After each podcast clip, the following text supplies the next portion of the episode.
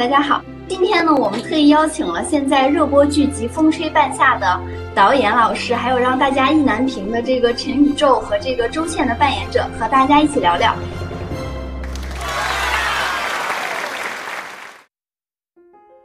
风吹半夏》这部剧，现在呢，知乎这个推荐度已经百分之九十一哦，这么高，你凭什么有这么高的热度？先请三位老师和各位知友们打一个招呼吧。Hello，大家好，我是演员黄程程，在咱们《风吹半夏》里边饰演小陈陈宇宙。大家好，我是王希，在《风吹半夏》中扮演的是周倩。呃，大家好，我是《风吹半夏》的导演毛威。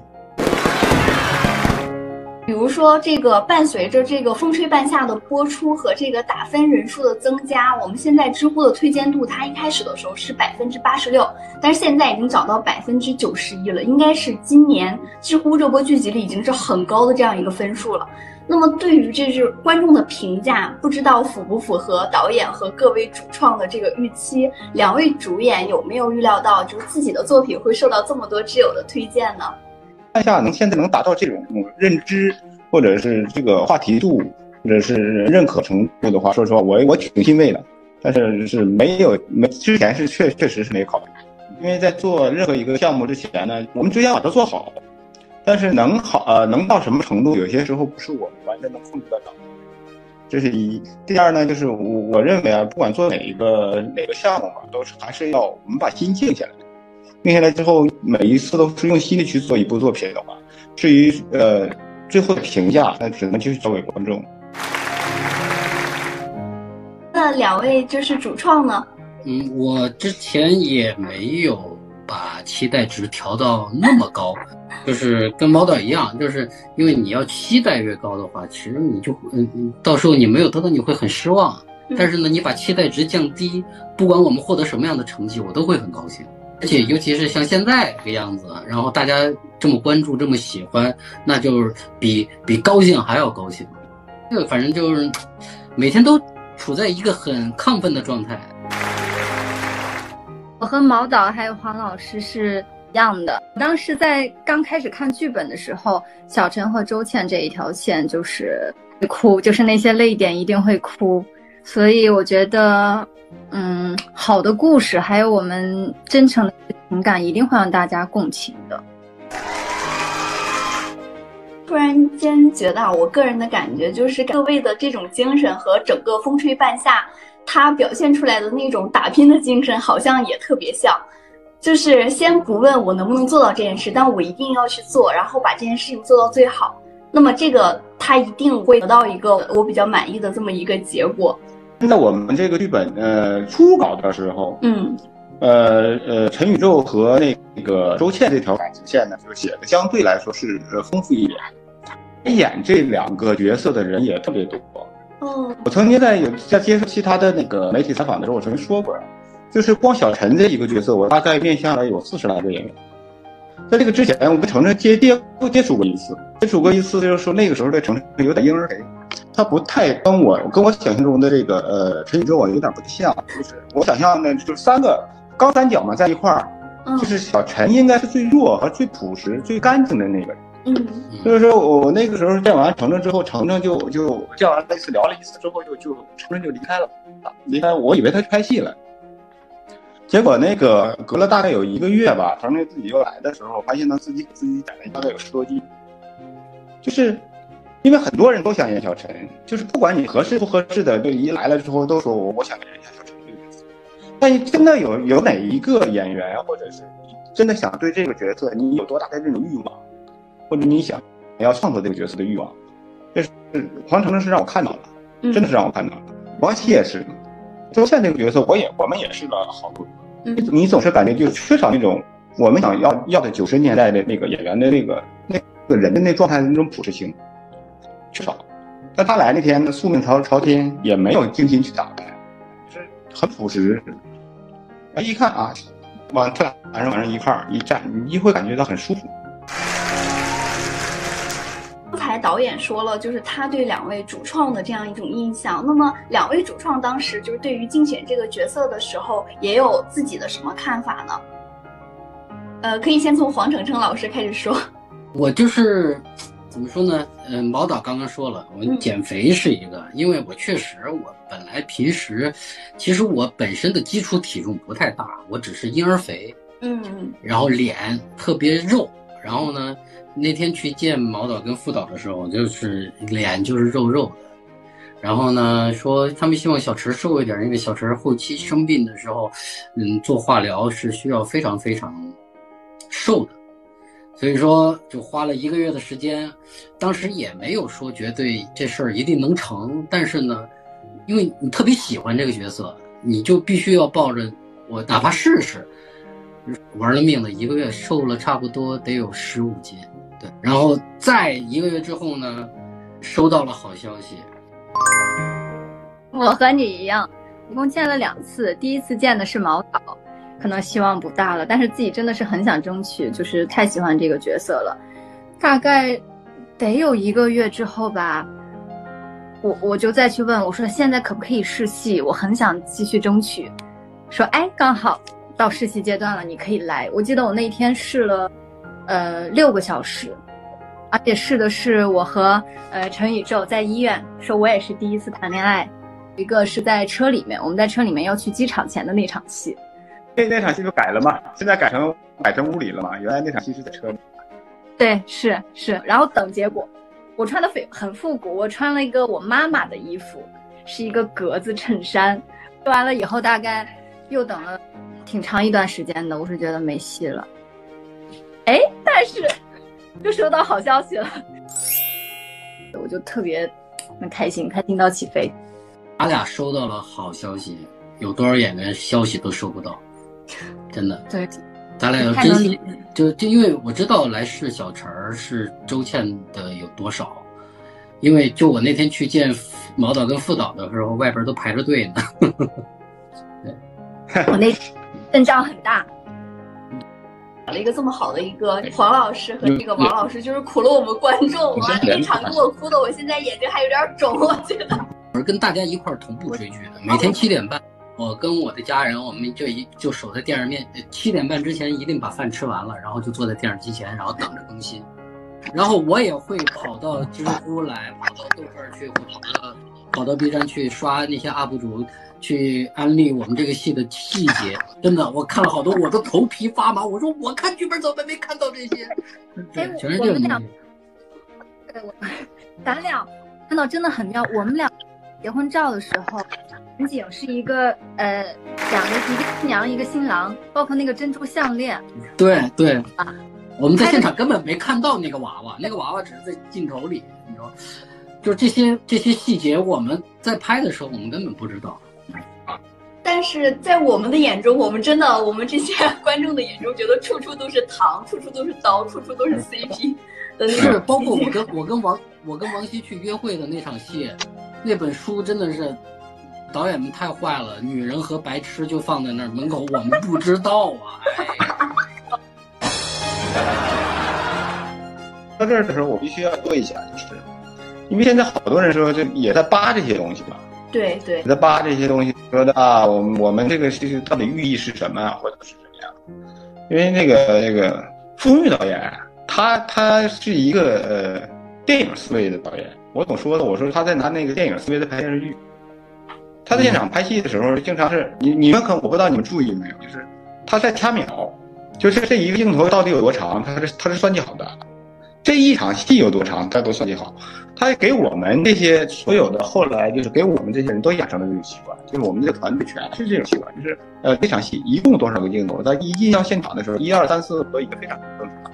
就是这个剧，我们那场戏说的都是分的事儿。小陈离离许半夏也好，离那个童佳琪也好，他们。小陈随身体越来越好，离他们已经越来越远了，对吧？他说啊，干嘛去？我谈恋爱你管得着吗？就是那种，虽然说演出的很轻松，但是那种其其实是心里边挺难受的。包括那个冯小琪和野猫之间，俩人也是越越越要分开的事说的是分的事但是我们故意把这东西放在一个剧，就是想想让所有的人都在一起，就是这是我们创作时候的一个初心吧。而且。我们跟所有的职能部门都有要求，就是在他们本职的工作里边是要有发言欲望的。希望我们在镜头里边看到你所有的摆设也好，陈设也好，或者是你的你的设计也好，我是要能看到。但是这种这种发言一定是不可以抢戏的，它是要服务于服务于戏，是这样的。所以说是我们我们是故意有一些个这样的呃东西的设计，但是前提是这种设计呢，你又你又不能刻意，你不能你又不能把这场戏的那个那个味道给抢了，就是也也挺绞尽脑汁的吧。我最喜欢的一个细节是许半夏去让赵磊，呃，来公司上班吃饭那场戏，墙上那个美食下面俩字儿叠下“美色”啊，我当时就觉得天呐，我真是我当时看的时候没看出来，然后我是在哔哩哔哩上，我在 B 站上面看到，然后美色，我真当时我头皮发麻，我说天呐。那段时期就是许半夏那段时期，它属于膨胀期。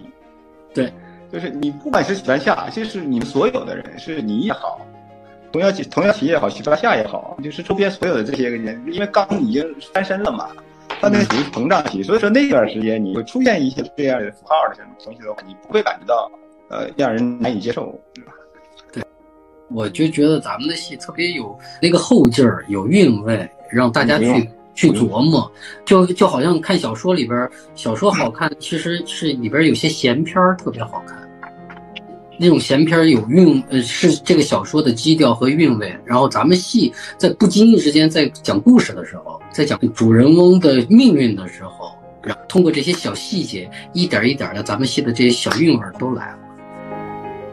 呃，我也是看了一下原著《不得往生》。然后看了一下我们这个剧，我发现有一些地方它是有一些改变的，所以有哪些剧情或者说内核啊，是导演在这个剧集改编的时候觉得一定要保留的？哪些是影视化处理之后要改变的？正好就是今天这个，我记得这个小陈身上他有一个剧情，其实和原著，包括这个王希老师身上的那个周倩的那个剧情和原著其实就有一些那个改变。嗯，不知道就是导演当时就是大家是怎么处理的这个？呃，先聊是小说吧。对，他那的小说，我相信很多人很多人都知道。你像嗯，《欢乐颂》啊，《大江大河》都挺好啊。呃，前面的他的所有的小说的改编呢，改成剧呢都很成功。但是我们我们静下心来想的话，就是从圈内人的认知上，难道不知道这部小说好吗？我认为他肯定是知道的。但是为什么没有人去碰触这部小说呢？因为他都知道它的难处，它的难度在哪儿，很难改。之后再再聊到说，我们想要到底想要创作一部什么样的一部作品？我们想说的不是说在呃改革过程中，呃一代商人的那种叫原罪，不是我们想要探讨的问题。想要说的是，在随着改革取得了一定成绩之后，呃，从一个无序的商业。社会逐步走向成熟的这么一个商业秩序的过程中，一代商人的这种奋斗史，他们的这个在这个改革的浪潮里面，都经历了什么？怎么去面对困难、面对挑战？怎么去克服这些事情？这是我们要弘扬的一些事情。还有就是，嗯，我们以当下站在我们当下的这个历史时期，怎么样去回望三十年前我们曾经走过这条路？我们走过来了之后，那那一代人，我们怎么去看待他们？他们给我们当下这个社会和当今这个时时代的发展打下了怎样的一个基础？以我们现在人再去看他们的话，我们以什么样的态度去跟他们相处和解？嗯，这个是我们这部戏中心的一个思想内核。如果再往下说，这个你我们能保留小说里边大部分的故事情节点，把它保留下来。你比如说《污染滩涂》啊。嗯，比如说要去去去去买钢啊，就这些大的故事情节点，我们先把它保保留下来。但是呢，你怎么能把这个小说当中的这种情绪的描写变成情节，要去设计的？第二是保留它这个故事当中的大部分的人物关系，这是要做出来的。但是人物关系你你保留下来之后，这个每个每个人物他是什么样子的，这是要重新去设计的。许文夏和小陈在小说里边不是这样，陈在死的时候，在小说里边三字真言，把他带到了带到了那个堆场建好的这个堆场。许文夏现现出的水泥板铺的板子，之后先需要给小陈看，但是小陈那时候已经说不出话了。到了那个地方之后，睁不开眼睛，他一闻到味道，他就说到了。为什么？因为他这个地方是他生存的地方，是是他待的时间最久的地方，他不用睁眼睛看，他一下他就闻到了。之后许半夏跟他说了好多愿景，以后你什么锻炼身体啊，就在这围着到那个高墙跑一圈儿，你就什么锻炼身体了，给他全那个美好的愿景，小陈只能说好。剩下的就是再往后发展，就是许半夏对于小陈的一些愧疚，怎么去弥弥补这些问题。但我们要做的是什么？我们要做的是许半夏怎么去完成小陈的这些个遗愿。因为从最开始的时候，就他们的友情这条线，是我们从做剧本的时候就就压出来的，就要把它强化。做实做牢，把它这个整个的这个这个打开了写，嗯，之后再说，就是以今天我们我见到的这两位演员，陈宇宙和周倩的情感，呃，不是这样子的，这个是我们要有一个质的一个变化，嗯，去重新去探索，所以说才会有现在这种视觉的呈现。我不知道二位演员有那个在开之前看没看过小说，或者有没有时间去看，但是我们有曾经有过交流。有过交流，但是也都是完全是就着于我们现在手头的剧本去交流这个人物的，呃，没有去说啊小说里面是什么样怎么样因为我我说实话，我怕是产生误导。我是以剧本为主，因为毕竟我们要呈现的是咱们剧本里的内容。我我在我在演之前，我再去拧巴。原著跟剧本的区别的话，其实我是自己跟自己打架，没有必要。这个我就选择一个，就选择咱们剧本里的里边的小陈，而且我不去参考之前原著任何小陈的形象和和他的所有的动机，然后全部回到剧本里的话，我这样的话自己不会跟自己打架，我也不跟导不会跟导演他们的思路产生一些分歧。风格是按照咱们剧本来的，而且我也非常喜欢咱们剧本里的小陈。其实周倩吧，在咱刚开始，周倩刚上线的时候，大家都会跑到我这儿来说：“燕子小陈那么好，哒哒哒，就是这样的声音。”但其实大家看到后面是知道，周倩她是一个善良的、有良知的一个一个女孩儿。嗯，她可能在许半夏和陈宇宙面前，她是自卑的。嗯嗯，对。那但他也是很有勇气的，很有力量的。那他为什么做呃婚托呢？因为我觉得在那个时代的背景下吧，这也是他周倩生活的一种这个生存方式。嗯，他肩上也要扛啊，只不过扛的没有 许半夏许半夏那么大。就包括有一场戏，我觉得是毛导我们一起拍那场戏，就是数钱，小陈来宿舍那场。所以他也是一个通过这段爱情，我觉得他完成了自己的一个野蛮生长，就一个成长和蜕变过程。他就知道。因为以前钱很重要的，为什么那个两万很复杂，能说出口啊？很多原因，但当下确实钱对他来说很重要的。嗯，对，他就是占主要的部分，他能答应。对，那到最后的时候，小陈走了，经过这么一段爱情，他知道了什么是最重要的，什么是最可贵的吧？也就知道自己想要什么，所以他会说他开始新的生活了。我觉得就周倩这个角色真的是一个很。有一点，我个人觉得就是嘴硬的角色。一开始看到一半的时候，看到她在跟许半夏说：“你就是小陈，如果走了，我会找一个健康的人去去爱，然后去生活。”但是等到真的那一刻来临的时候，他是哭的最厉害、最伤心的，说：“你这样让我活在一个地狱里面。”就真的一下子就原谅了这个角色过往的所有。只关注到了他的善良和他内心，他那种很坚硬外壳下的那种柔软的那个内心。周倩这个这个人物的复杂嘛，呃，这两天我看着评论也好，还是弹幕也好，确实有人也在说这个问题。嗯，首先那就是说，我们得先想好周倩的出身到底是什么。农村来的孩子，农村出来的，家里边还有一个弟弟。对对吧？对，生活条件非常不好。对，又想帮助家里边人解不摆脱这种贫困的这种状态。周倩想当婚托吗？我相信，但凡人有的有有其他的选择和办办法的话，可能选择一条路的。他需要钱，他没办法，但是他也有他自己的道德底线。所以说在啊在在在违反自己的最低的那个道德底线的同时，他要选择了这个职业。OK，我做我做婚托，我我虽然说我我跟你假假装谈恋爱的时候啊，但是我是有有有底线的。所以说，当后来小陈说给他买了那么多东西的时候，那周现在他心里边他是有欠的。他说啊，他超过了他的那个那种预期的那个值。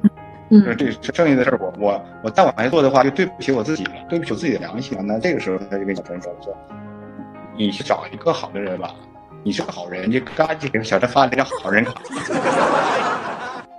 这个人到底说说什么是好人，什么是坏人？包括你再往后发展的五颜社啊、裘必正啊、郭启东啊，就是五人组上来之后，你说你说他们真的是坏人吗？我不认为他们是坏人，他们是商人，是生意人，他们在在商言商，在说他们生存和发展的问题的时候，那产生矛盾了，该吵就要吵，该和就要和，嗯，对吧？对，就是说不不仅仅是我们。观众也好，还是我们创作者跟以往那些人和解，也是剧中人和剧中人之间的他们的一些和解。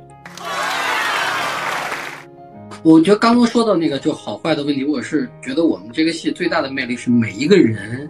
其实小陈一开始就跟陆骁琪说了，我说嗯，不是好就是坏，不是黑就是白。你有这种想法，不是笨就是蠢。因为真的，我们这个戏里边没有绝对的好人。和坏人，但是我没有是非曲直啊。但是每个人都是饱满的人，活生生的人。你知道这台词是咋来的吗？不知道，那那是傅东玉导演说我的话。因为我以前我的判断啊，就是你这个人是好人就是好人，坏人就是坏人，这这这很简单嘛。我东玉导演说嘛，你这种判断，除了好人就是坏人，就是你除了黑就是白嘛。但是我们现在大部分人生活是是灰色地带，对吧？是灰的，是搅和到一块儿的。就你这种不是好人就是坏人这种思维方式，你就不叫单纯，你就叫蠢。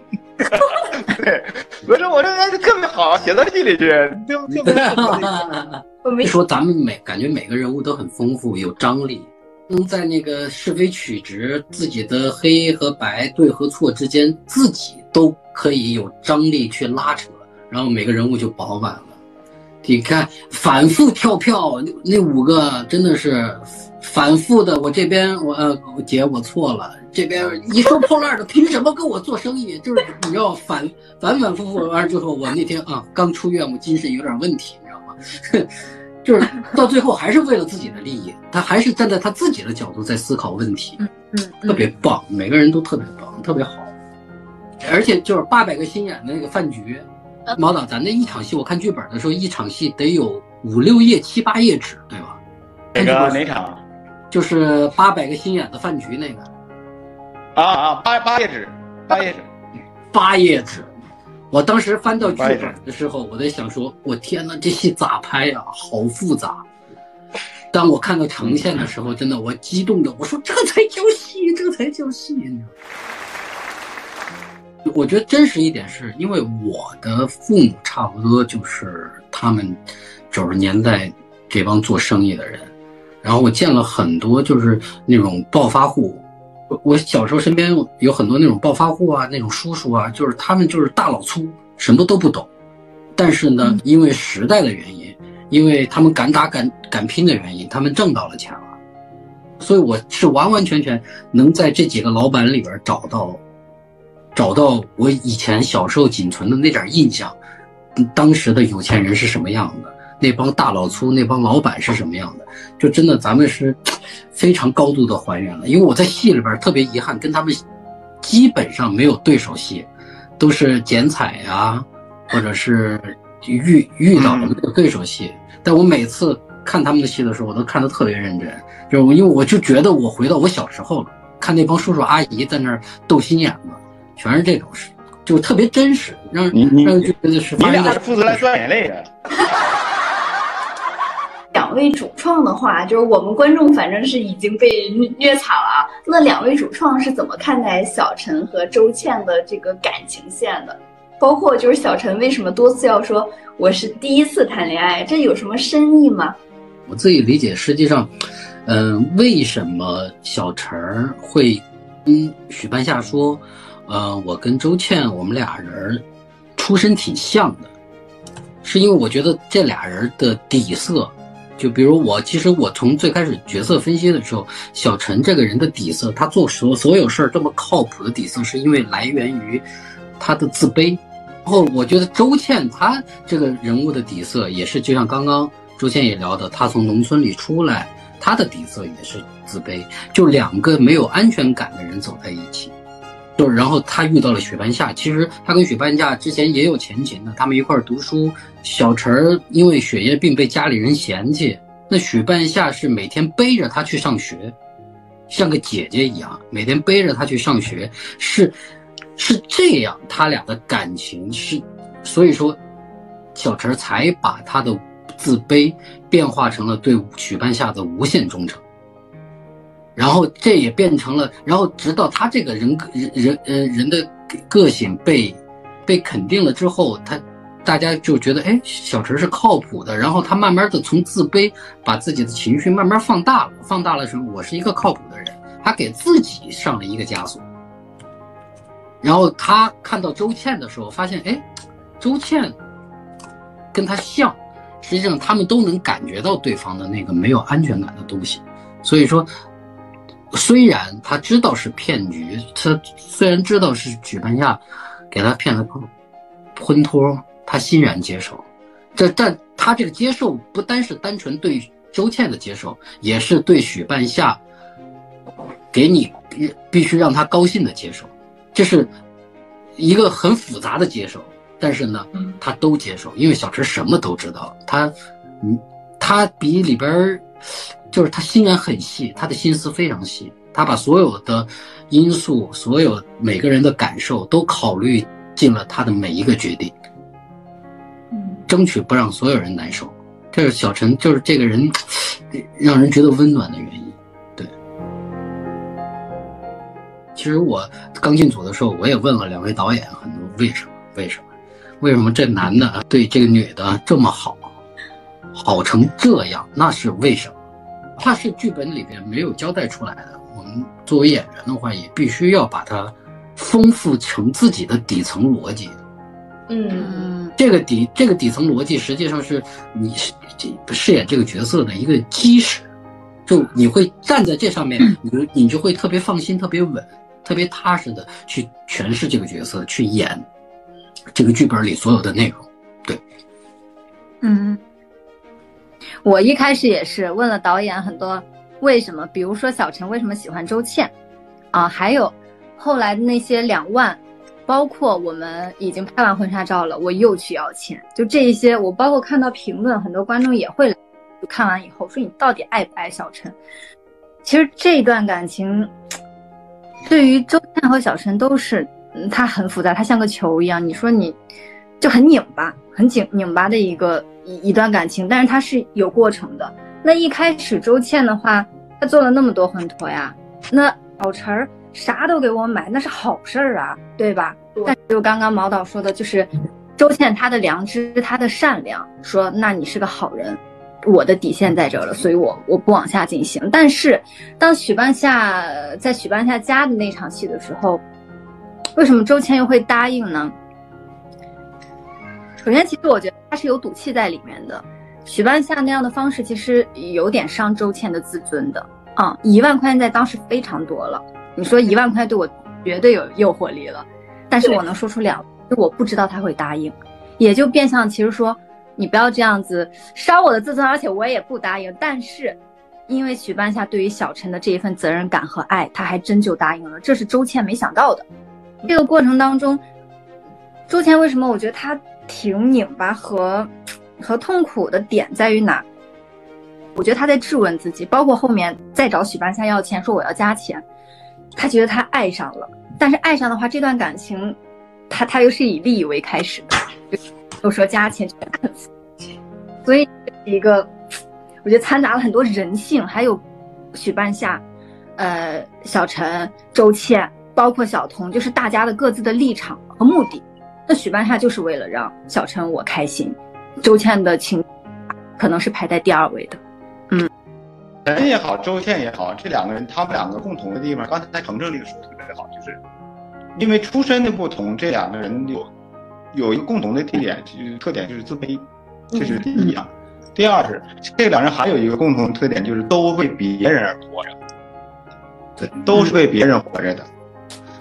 只有一件事，他们是为自己活着的，就是谈恋爱这个事儿。对，谈恋爱这个事儿是为自己活着的。小陈最开始的时候是想要的，我想要一次真正真真正正的恋爱，这是小陈的。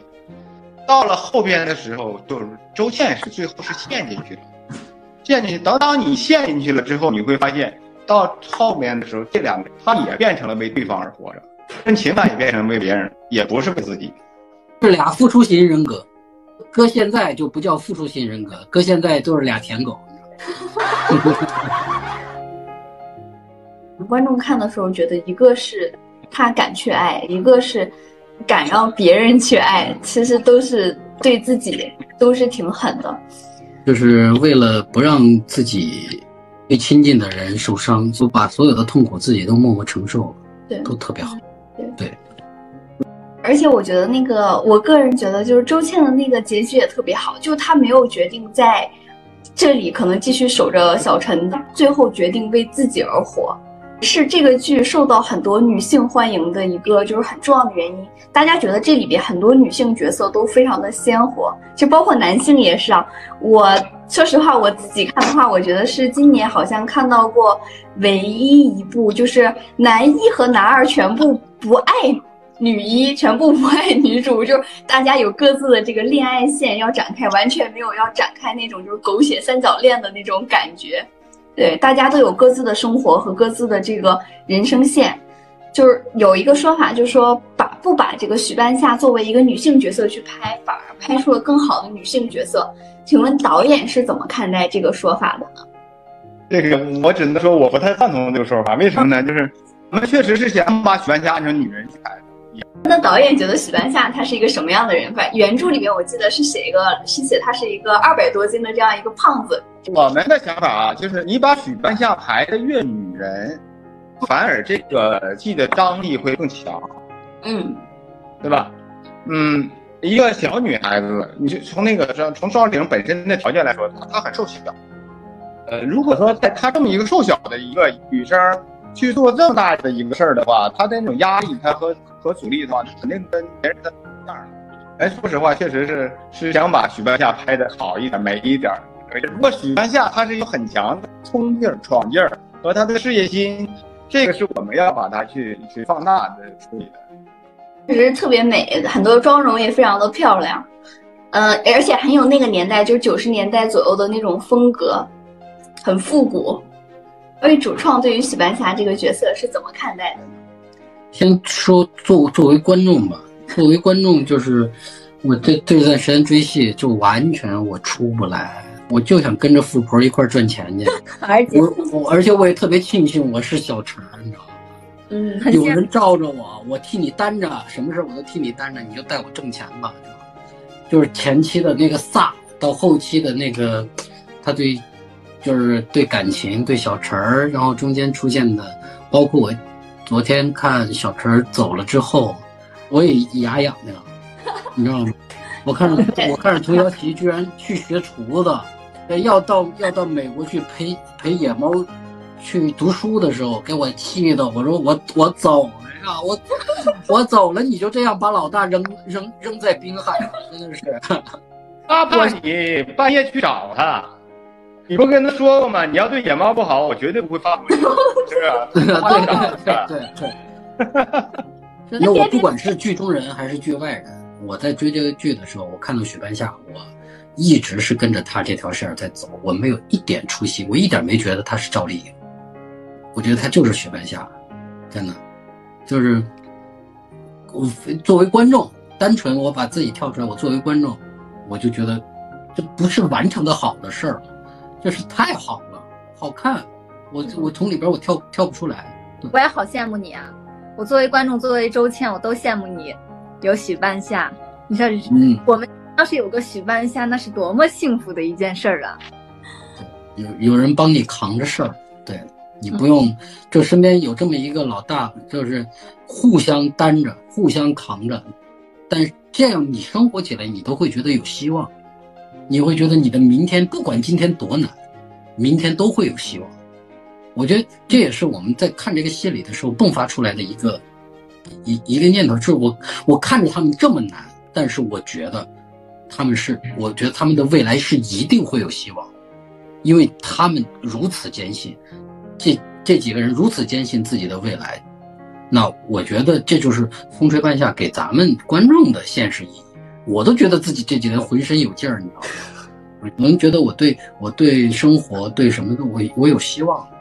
会给我们力量，真的会会给力量，对，会会有给给给我们力量，这是我这几天最直观的。哪怕我昨天写的那个，嗯，陈宇宙的告别文，我说就是陈宇宙教会了我，就是你要好好生活，对，你要珍惜你眼下的所有，这是我抱着孩子我都不愿意放下，非常珍惜我在家的每一分每一秒，真的。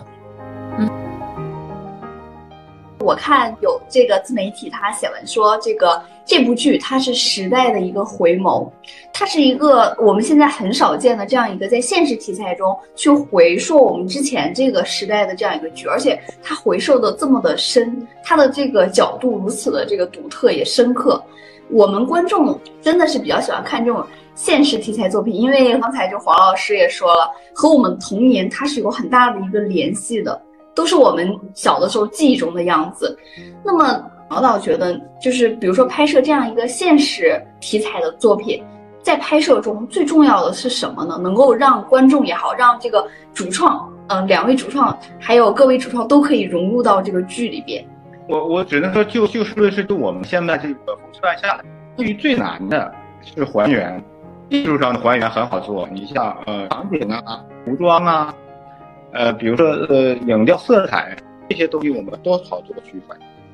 但是你真的说是最难的是什么？是演员的状态表现出来这个状态是最难的。怎么对那个时代的呃这种现实题材的这个这个当下的你要表想表现这个时期的理解，这个是最难把握的。嗯嗯，你像我们是从九一年一直到两千零二年这这十二年的这个时间。这十二年里边发生的所有的事情，就是那个时代的人到底是什么样的，这是需要我们演员去做大量功课的。嗯，所以所以说，我认为现实题材的所所有的这个作品啊，最大的难度是你主创人员对于所表现时期的认知，你有多大的程度，你去想能去能去还原到什么程度。那两位主创是怎么觉得的？就是对于当时那个时代能够还原到一个什么样的程度？对当时的那种感触？因为我差不多九八年、九八年、九九年就小学毕业了，就是我小学很大的一段记忆，就是我的那个我老家的那个小小县城里，然后小街道，然后我嗯那个味道，其实我都是在咱们的戏里边。我都感受到了，真的，咱们的不管是我们的服装、化妆，包括我们的置景，真的是非常非常用心。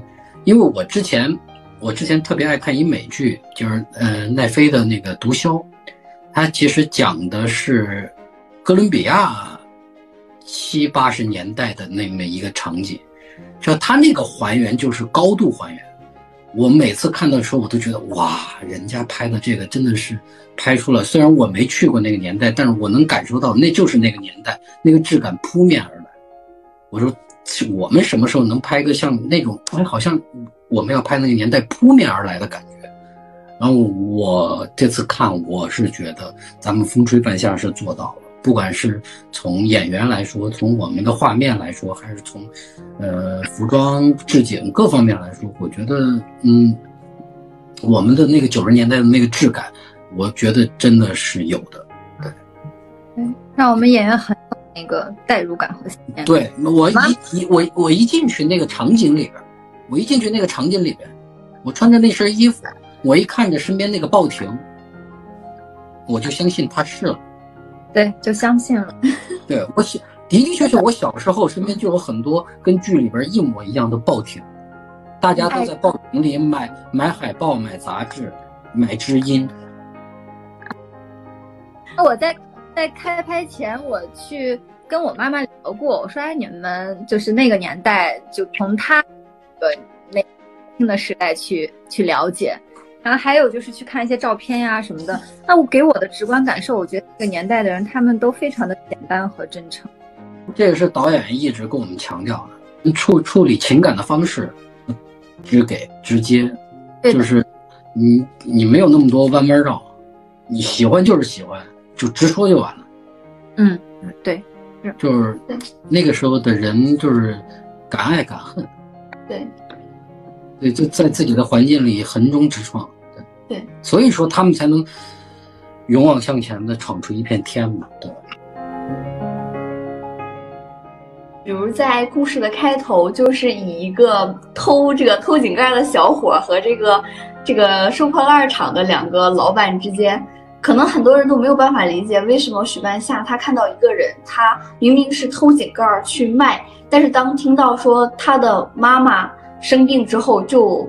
嗯，就把自己全部的钱都拿出来去帮他。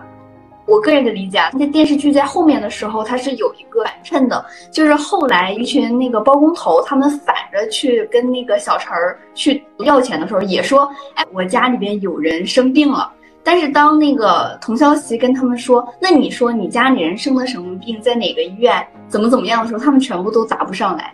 对，所以就是感觉三人组的这个一开始的这个合体，看似它好像是一个偶然，但实际上许半夏也好啊，小陈也好啊，童小喜他们都是非常用心的。他阅读理解满分。哈哈，谢谢谢谢不，我也是看到，就是刚才导演说，确实这个剧里面所有的每一个细节，我们都是精雕细琢。你们所看到的每一个这个细节，都是我们能够看到的，我才敢大放厥词。没没没没，特别高兴，你的用心被看到了之后，那种满足就是非常快乐，非常快乐。嗯，我相信毛导这几天很快乐。我我快，我我很紧张，好吗？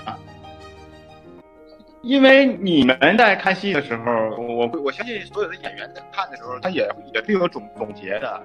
嗯，就是我在看这个地方的时候，哎呀，我这场戏的时候，我将当初我那么处理的话，会不会更好？我在我在在现在这些天我在看的时候，真的是他，嗯，我我用心去做了，我用心做了，但是还是有遗憾的，因为这个不可能说一部作品百分之百一点遗憾都没有。就是我我我只是希望能在这个过程中留下的遗憾会少一点，但是还是有，包括的就从技术角度上去说，你我我哪个地方的呃音乐声音稍微大一点，哪个地方稍微早一点出去，哪个地方稍微弱一点，完了之后这场戏当初在现场的时候可以设置更好一点，就就会效果会不一样。你比如说现在网上现在有那个童瑶奇脑用脑头撞墙那场戏。嗨的时候很嗨呀，啊，我看着好感动。但是你突然间发现你被你被带跑了，你不够冷静，不够客观。因为我们我们这个戏，说实话，它它需要有好多的留白的，包括人人物情感之间的这种呃情感处理上，那也是那种很多的这种点到为止，话不做那么透。你先你往前翻，第一我往前翻的话是童瑶奇。看到了小陈的那个癌症报告之后，那种眼神懵了的那种眼，其实其实已经很清楚了。后边那场戏，其实我我我可以把它收一回，收一点的去演，就是呃跟演员去去说的时候可能会更好，就是他可能会更感人。就像你，就像小陈和周倩的情感为什么这么感人呢？就是因为我们没有那么撒开了，我们用用就像撒狗血那么演，我们没有，嗯。润物细无声，淡淡淡淡的就进去了。进去之后，你会发现他走你心里了。嗯，对。你，我现在问你，周倩，周倩什么时候爱上小陈呢？我们没有刻意交代那场戏。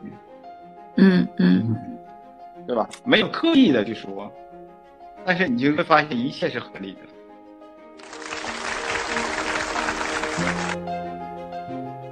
们分析的话，就是我们拒绝这个人工糖，我们拒绝这个人工合成的糖，我们要吃这种氛围糖，要吃这种细水长流、自然而然的这种感情。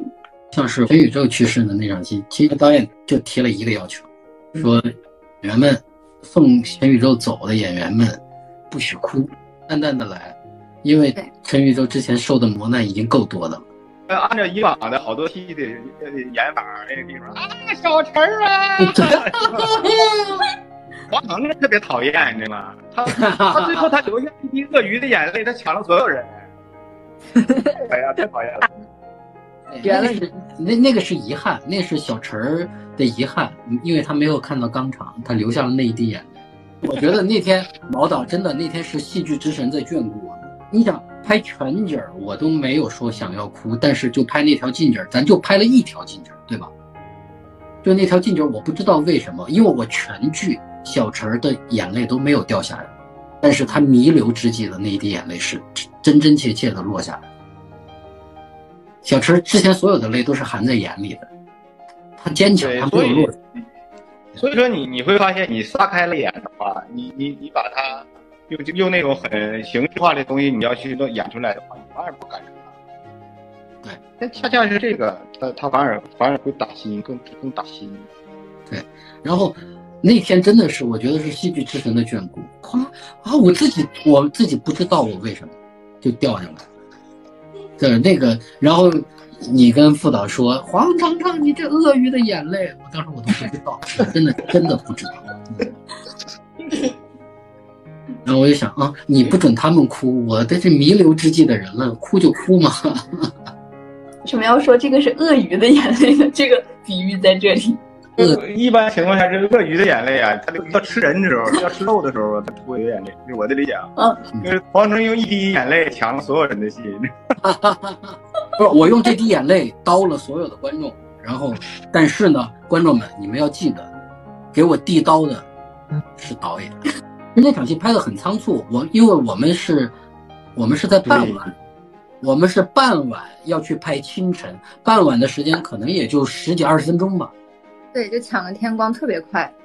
我当时我脑子里，我还跟周倩，周倩还在那听歌，我还跟她说呢，我们在脑补各种情绪饱满，然后就没有想到是一个非常匆忙的一个一一一个感觉把它拍完了。这边导演说快点快点快点，天光要没了，所有人坐轮椅坐过去。然后什么哦哦哦，好好好，就慌慌张张，但是呢，一说开始，大家就进入到那个情绪里了。就那天我印象特别深，本来我脑补了好多好多种。大家送我走的场景，但我万万没想到是这种，你知道吗？一样一样。嗯，我包括我跟许半夏最后就是呃说我要去开始新的生活的时候，我就记得，我觉得那是我的重场戏，然后导演说你要怎么演？我说这是我的重场，你懂我那个劲儿吗？但是嗯，你过场戏来演，淡淡的说浓浓的话就可以了。我说嗯，所以笑出来也是人，嗯，对，很有力量。嗯，非常打动人。是，感觉这句话好有艺术感呀，把淡淡的说出浓浓的话，特别特别特别艺术，感觉。周倩姐姐，这儿有观众问你呢，干嘛不要钱？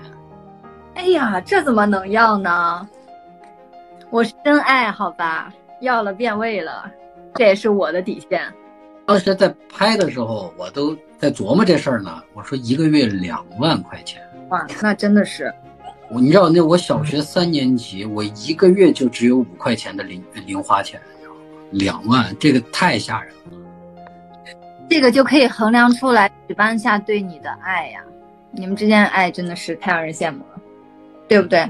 两万太吓人了。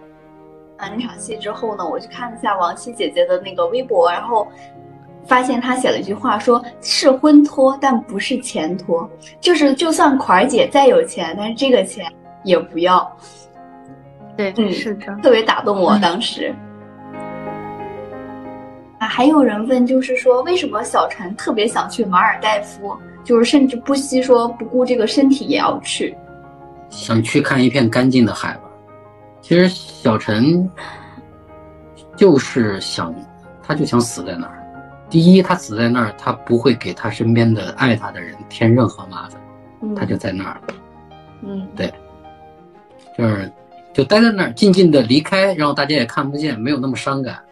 他就在那儿，就也干干净净，算是一种自我救赎吧，我觉得。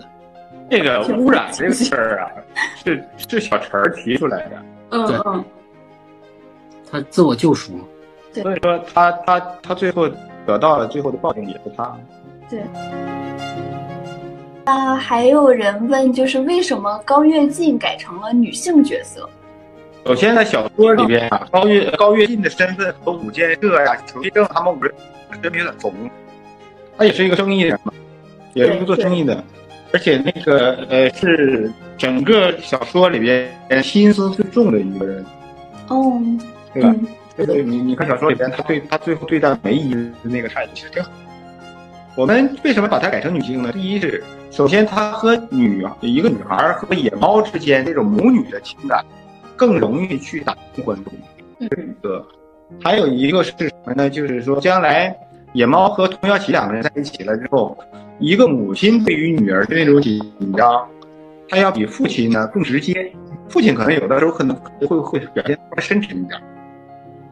对，还有一个就是什么？就是因为我们是描写的一个钢铁产业产业的这么一个一个故事嘛，这些人的身，没有一个政府，就是代表着官方也好，代表着政府的官员的呃政策上的引领的人，是有的。呃，你要你要说出当时的一些个呃呃一些个规章制度也好啊，还是说当时是政我们政策上怎么去给这些个呃做生意的人作为作为那个引领的人、引路的人啊，所以说就是就综合的考虑吧，就把这个高高跃进这个角色就成了女性。主观的角度来说，把它换成一个女性角色是最好的，最好的一个选择。